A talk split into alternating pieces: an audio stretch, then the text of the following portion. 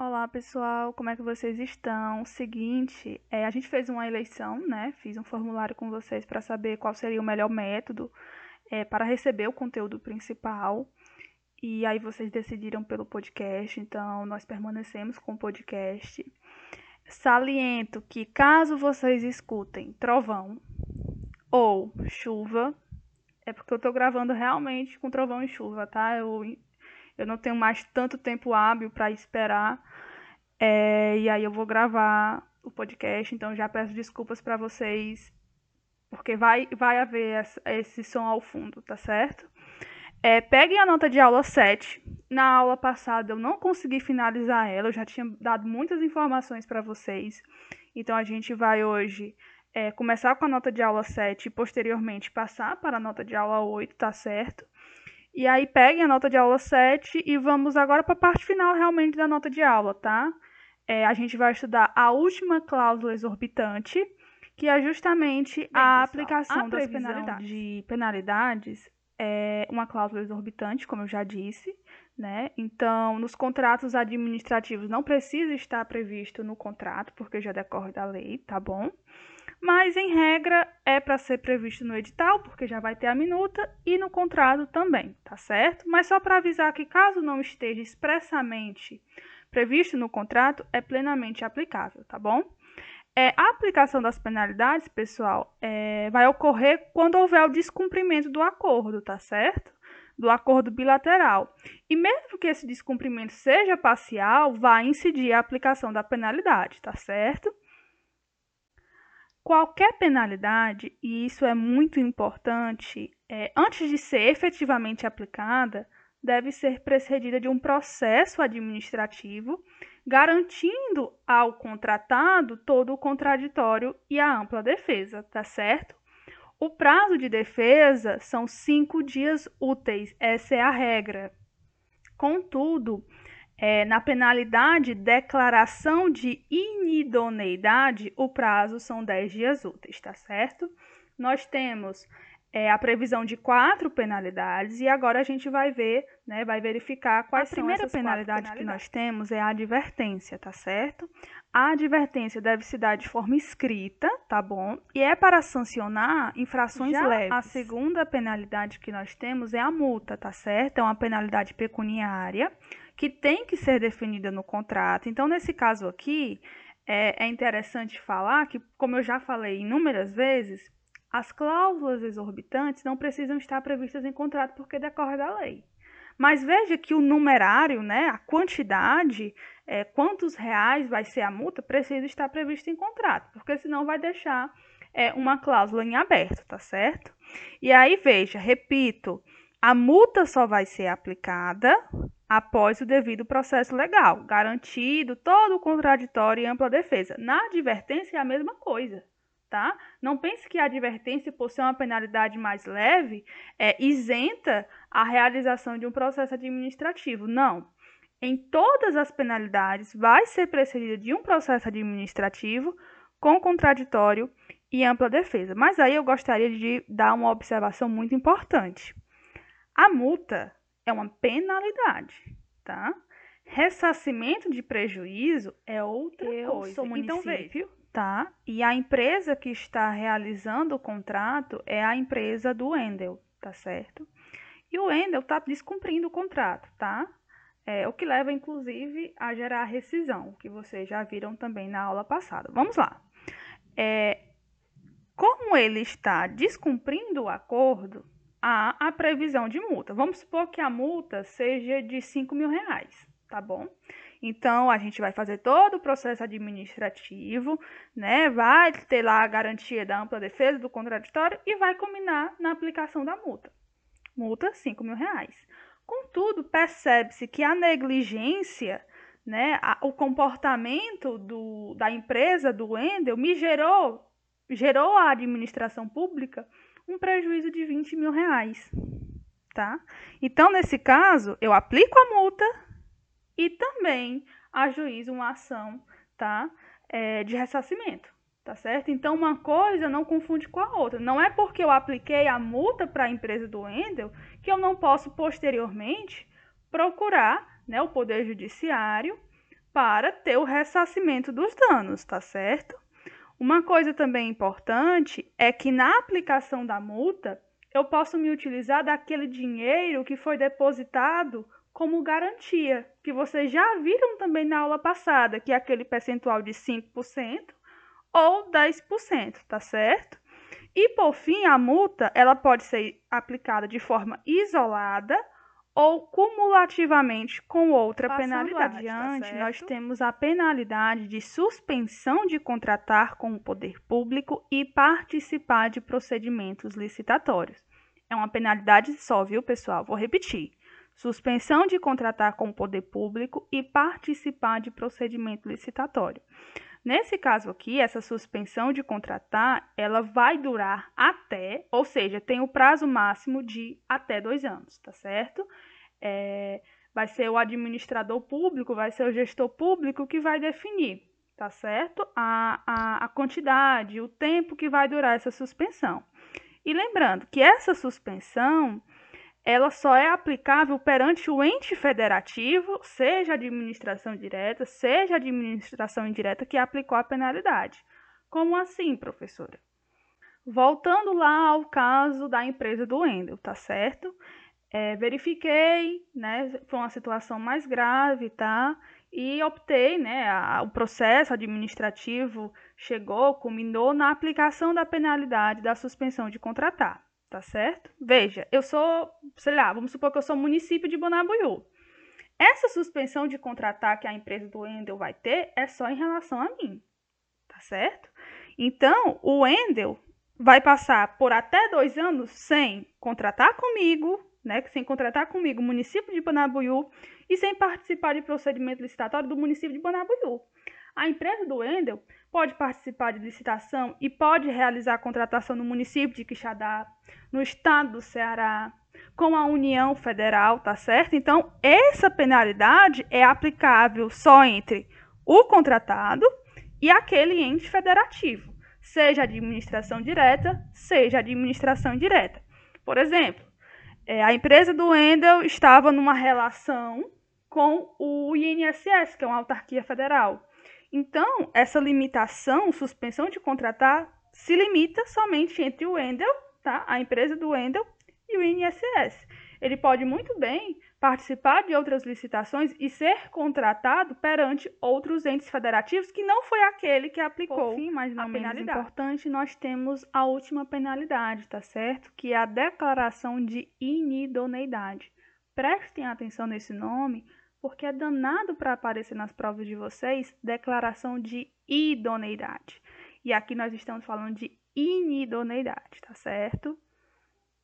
Primeira informação que eu quero que vocês anotem é que essa penalidade ela é aplicada, tá certo, para infrações capituladas como ilícitos penais, tá? Então aqui a gente tem uma situação de muita gravidade mesmo, tá? Na suspensão de contratar nós temos é, situações graves, nós temos, mas na declaração de inidoneidade nós temos situações que são enquadradas como crimes, tá certo? Então é ainda mais grave. E aqui na declaração é, a pena, tá? Ela vai atingir todos os entes da federação, tá certo? O que é que isso implica? Por exemplo, vamos lá de novo para o exemplo da, da empresa do, do Wendel, tá certo?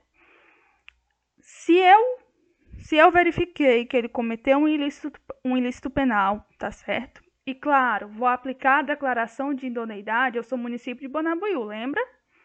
Eu apliquei a declaração de idoneidade, mas o, os efeitos dessa penalidade é, vai atingir o Wendel de tal forma que ele não vai conseguir mais contratar com ninguém, com mais nenhum ente público.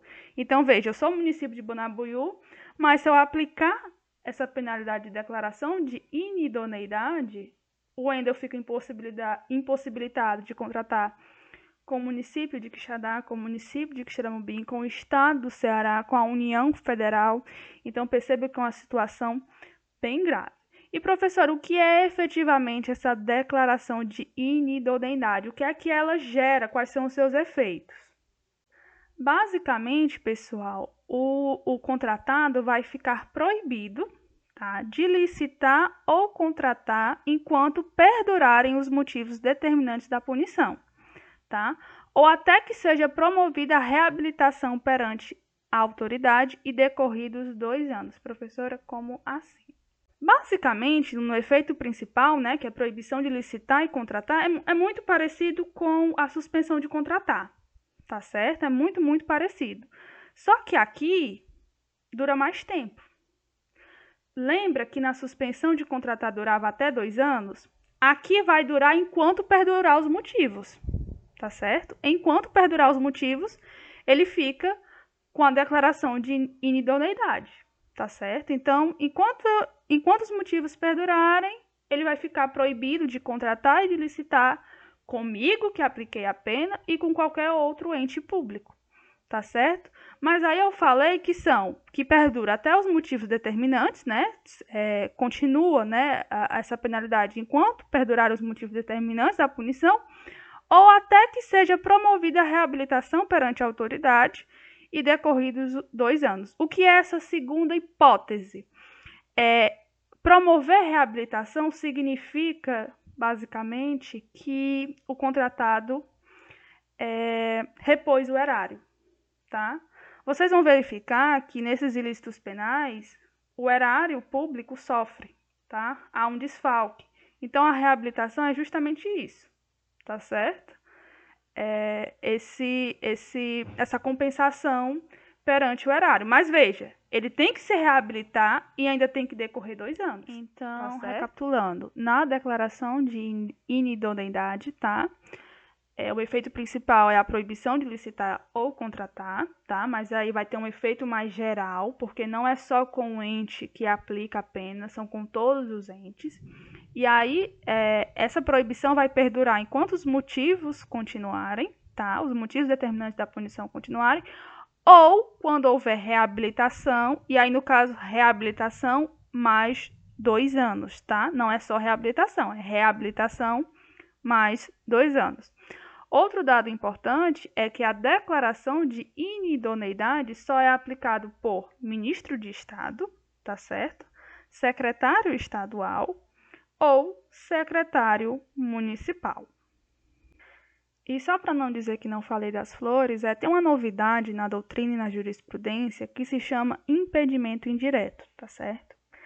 É, esse impedimento indireto, pessoal, foi uma forma, né, uma teoria que a doutrina e a jurisprudência encontrou para penalizar aquela empresa que constitui outra empresa para licitar. O que é isso, professora? É, vamos supor que eu fiz a declaração de inidoneidade ou suspensão de contratar da empresa do Wendel, tá? O que é que o Wendel faz? Cria outra pessoa jurídica com o mesmo objeto é, talvez mudou ali o nome do sócio, mas está também no mesmo endereço. Percebem a burla? Tá? Percebem a burla que o Wendel está fazendo? Então, nesse caso, se aplica a teoria do impedimento indireto, tá certo? É uma, é uma novidade na doutrina, é uma novidade na jurisprudência, mas é só para dizer que essa empresa né, que a Wendel criou, ela não vai poder licitar também, tá certo? Porque consegue se demonstrar muito claramente a burla. Tá Vamos tá lá. Certo? Agora com a nota de aula 8, a gente inicia, né? Na verdade, a gente inicia não, a gente continua a matéria acerca dos contratos administrativos, tá certo? O primeiro ponto trata sobre a alteração contratual por vontade das partes. Então a gente já percebe aqui que existe uma bilateralidade, tá certo? Como vocês sabem, a administração pública ela pode alterar, alterar de forma unilateral, tá certo? É, para adequar ali as suas necessidades ao interesse público. Isso é uma cláusula exorbitante. Porém, há situações em que a alteração ela pode se dar de forma bilateral, tá certo? E nesse caso, precisa ter a concordância, a concordância mútua da administração pública e do particular. São quatro hipóteses, tá? E tudo isso, gente, que eu vou falar agora, é, prosseguir agora, está no artigo 65 Inciso segundo, nas suas alíneas, tá certo? A primeira forma de modificação bilateral é quando o particular julga, né, entende conveniente a substituição da garantia. A garantia a gente já tratou na aula passada. É, como vocês sabem, a lei dispõe as opções de garantia. A garantia deve estar no contrato, tá?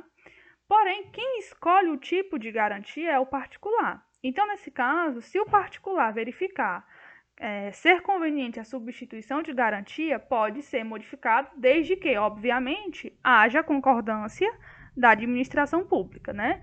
Se o particular quiser modificar a garantia e a administração pública entende que tudo bem, tudo ok, vai haver uma alteração contratual bilateral. O segundo inciso, tá? O segundo inciso não, me desculpe. A segunda linha eu não vou ler, vou só tecer alguns comentários, tá? É, é pertinente, pessoal, quando é verificado que a execução da obra ou serviço que anteriormente tinha sido previsto não vai se proceder da forma como foi previsto. Perceba, vamos supor que na construção de uma escola pública, é, aqueles prazos que foram definidos no projeto inicial são inexequíveis. Vai demorar bem mais, houve algum imprevisto.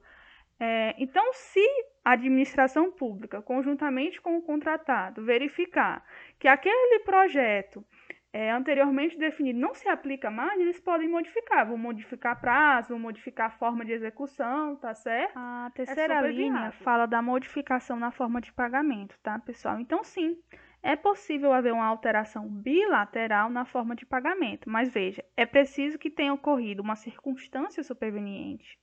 Deve ser mantido o valor inicial, tá? E aí vai ser um valor inicial atualizado. E é proibido é, a antecipação de pagamento em relação ao cronograma fixado, tá certo? Desde que esse, é, essa antecipação não tenha a correspondente contraprestação de fornecimento de bens ou execução de obras ou serviços. Professor, o que é isso, por favor?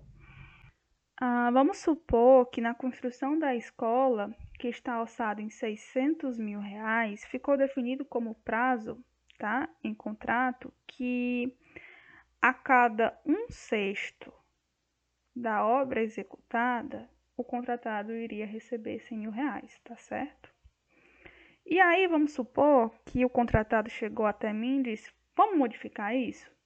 É, no lugar de ser um sexto, vamos dividir para um décimo, porque aí eu consigo ir entregando aos poucos e você também vai me dar aos poucos. Tá certo. Se eu concordar, sua administração pública, tá certo, pode ser, pode ser assim. Então veja que a gente entrando em acordo, ou seja, sendo de forma bilateral, a gente pode modificar a forma de pagamento, tá certo? Mas veja, precisa ter uma circunstância superveniente. Nesse caso aqui, é, eu vou verificar se a justificativa é, do, do contratado é interessante, atende ao interesse público ou não.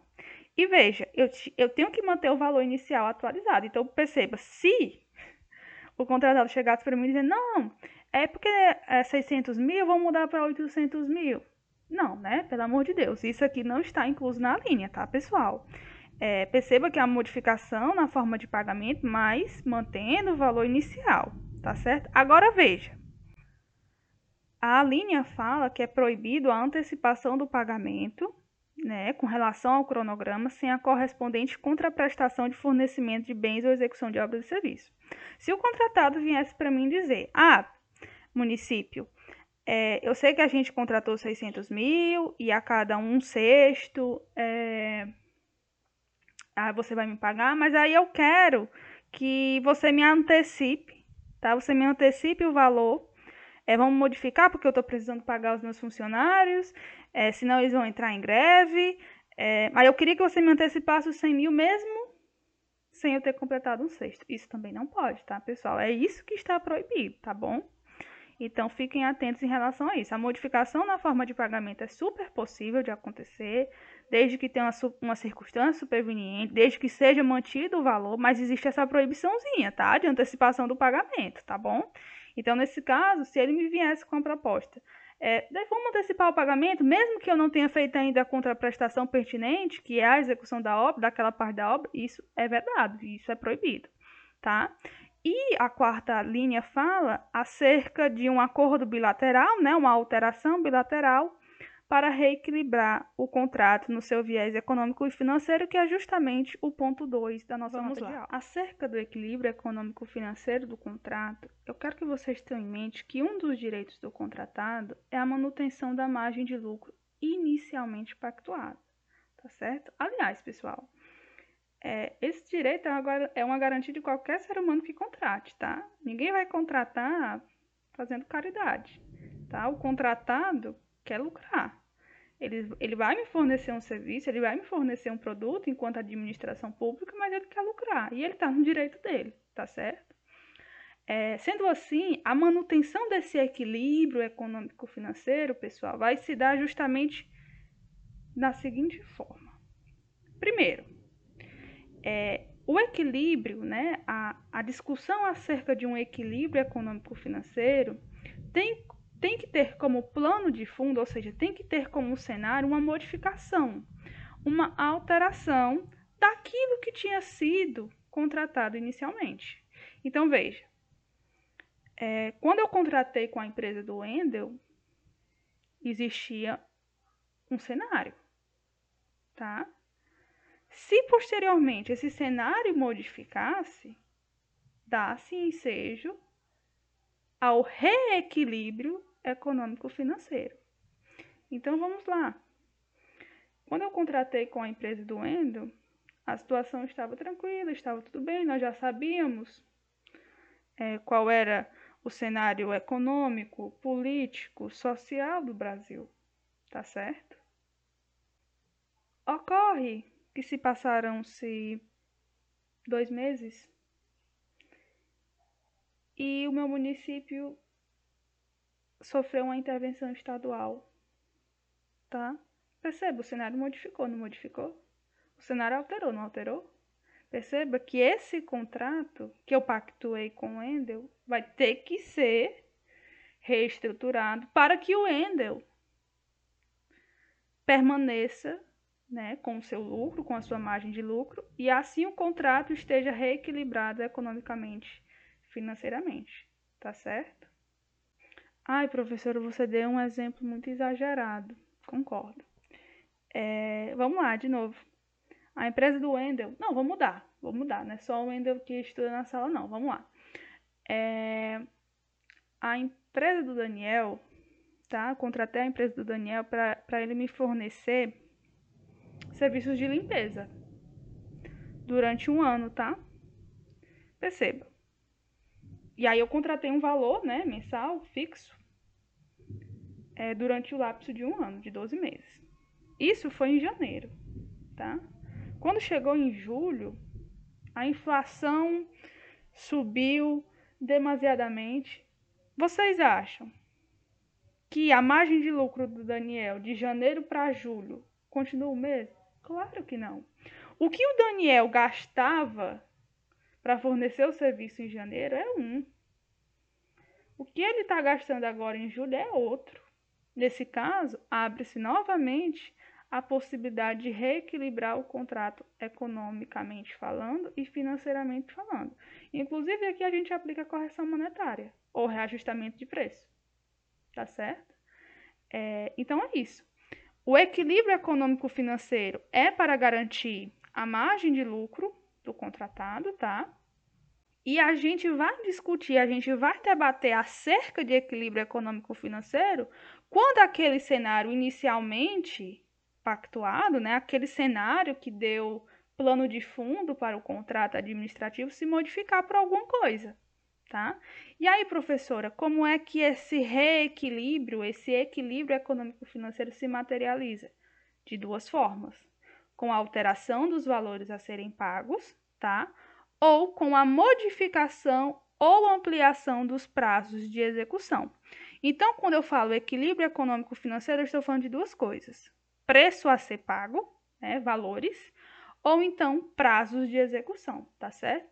Isso, inclusive, essa nuance, né, na verdade, ela está prevista no artigo 55, inciso 3 que é uma cláusula necessária, ou seja, uma cláusula que deve estar contida no e aí, contrato. a doutrina tá certo? É, indica três formas de equilíbrio econômico-financeiro, tá certo? A primeira delas é a correção monetária que é justamente a atualização da margem de lucro diante da defasagem, tá, pessoal? Isso não significa um aumento de preço, é uma adequação, tá certo? Correção monetária é a atualização da margem de lucro, tem que estar prevista no contrato. A, segunda forma de equilíbrio econômico-financeiro é o reajustamento de preço. Tá? É um reajuste que se dá em face do aumento ordinário dos insumos, tá certo? E aí, por exemplo, o que eu falei, o serviço de limpeza que foi contratado. Em janeiro, os insumos que o Daniel utiliza, ele gasta X reais. Passou-se alguns meses e os gastos agora são X mais Y, tá? Lembrando que o reajustamento de preço tem que estar previsto em contrato, tá? Porque aqui sim nós temos um aumento. Na correção monetária é só uma atualização da margem de lucro, vai ter lá um índice, né? Aqui no reajustamento de preço, a gente vai ter um efetivo aumento, tá certo? Inclusive, o reajuste está previsto no artigo 40, inciso 11, é, da Lei 8666, e é uma nuance que deve estar prevista no edital. E, por fim, a doutrina elenca como uma terceira forma é, de equilíbrio econômico-financeiro do contrato a recomposição de preço ou revisão de preço, tá? É a mesma coisa. Se eu falo recomposição de preço ou revisão de preço, eu estou falando a mesma coisa. Que é justamente, pessoal, quando o reajuste do preço não é suficiente, tá? A, a, segunda opção que eu falei, né, que é o aumento ordinário dos insumos, quando esse reajuste não é suficiente para recompor a margem de lucro, é aqui que entra a recomposição tá certo? Geralmente a recomposição é utilizada é, quando ocorrem situações excepcionais que não foram previstas em contrato, tá certo? Essas situações excepcionais que desequilibram o contrato é o que compõe a teoria da imprevisão. E é justamente o terceiro ponto que a gente vai tratar agora, acerca da teoria. Mas só para que vocês fiquem espertos, só recapitulando: correção monetária é atualização da margem de lucro, não é aumento, tá? É só readequação. Reajustamento de preço é sim aumento dos insumos, tá? É aumento do preço dos insumos que é gasto, tá certo? Aqui sim é um aumento, tá certo? E a recomposição de preço aparece em duas hipóteses: quando o reajustamento não se demonstra suficiente ou quando é, ocorre uma situação excepcional. E aí, quando eu falo em situação excepcional, já tem que vir um alerta na mente de vocês. Teoria da imprevisão, que é o que a gente vai ver agora.